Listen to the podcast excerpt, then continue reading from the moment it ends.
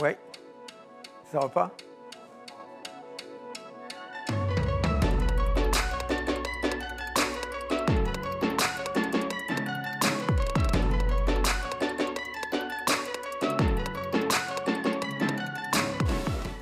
Alors, où je rêve d'aller? J'ai encore une expédition en cours. On va construire un nouveau navire pour explorer l'océan qui est autour de l'Antarctique. L'Antarctique, c'est le continent du pôle sud. C'est une expédition qui en cours sur laquelle je travaille depuis plusieurs années. Et on devrait partir dans trois ans. C'est une grosse construction. Mais où est-ce que je rêve d'aller?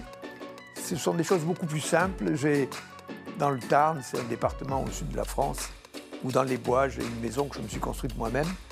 Et j'aime bien, j'appelle ça mon port autonome, c'est parce que je, m'y reconstruis même si je n'y suis pas, c'est toujours euh, dans mes rêves.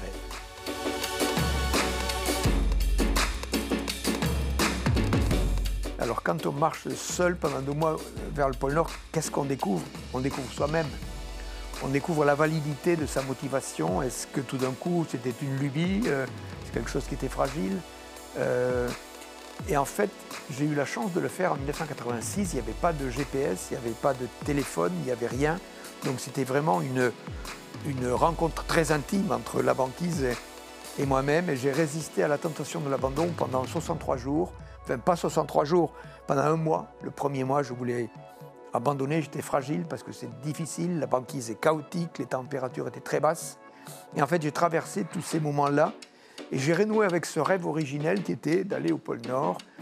Et, euh, donc, en un mot, j'ai construit ma persévérance, j'ai construit mon aptitude, je suis revenu avec une confiance dans mon aptitude à mener des projets complexes. Et ça a été une, une orientation dans ma vie. Alors Polar Pod, polar comme polaire, et Pod, POD, plateforme océanographique dérivante. C'est un nouveau bateau, un navire vertical que l'on va construire, qui est déjà étudié, dessiné, et qui, est, qui va servir à étudier l'océan qui est autour de l'Antarctique. On appelle ça l'océan austral. C'est le principal puits de carbone océanique de la planète. Le puits de carbone, ce sont des zones qui captent le CO2 qui est dans l'atmosphère et donc qui réduisent en le captant l'effet de serre, le CO2 qui est responsable du réchauffement climatique. Et donc cet océan est loin, il est méconnu, il y a, pas, il y a d'émissions bien sûr, mais cet appareil qui est un navire vertical, qui a 80 mètres de profondeur, qui fait 1000 tonnes, donc on va être pris dans des eaux profondes, stables. Donc ça me permet d'avoir un navire qui est assez confortable dans cette grosse mer. Là, on parle que nous allons étudier les, les 50e hurlants, donc c'est. Et donc ça va permettre d'étudier cet océan. Pendant deux ans, nous allons dériver. Le navire est autonome en énergie avec l'énergie éolienne.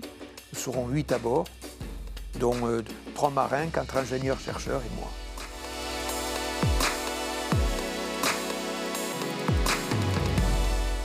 Alors l'Antarctique, c'est le continent du pôle sud en termes de surface. C'est grand comme 28 fois la surface de la France, c'est géant. Et c'est recouvert de 2,5 km de glace. Ça, c'est l'épaisseur moyenne. Par endroit, ça fait 5000, d'autres 2000. Donc c'est 80% de l'eau douce de la planète qui est gelée. Ce qui se passe aujourd'hui, c'est qu'avec la montée du niveau des océans et la montée de la température des océans, il y a une érosion de la glace tout à fait tout autour de l'Antarctique. Et donc, ça libère les icebergs qui sont très importants et la fonte des icebergs fait monter le niveau, le niveau de l'eau. Donc euh, ce pôle froid est absolument indispensable et la dégradation progressive de cette masse de glace, la fonte, entraîne, euh, entraîne une augmentation du niveau de la mer.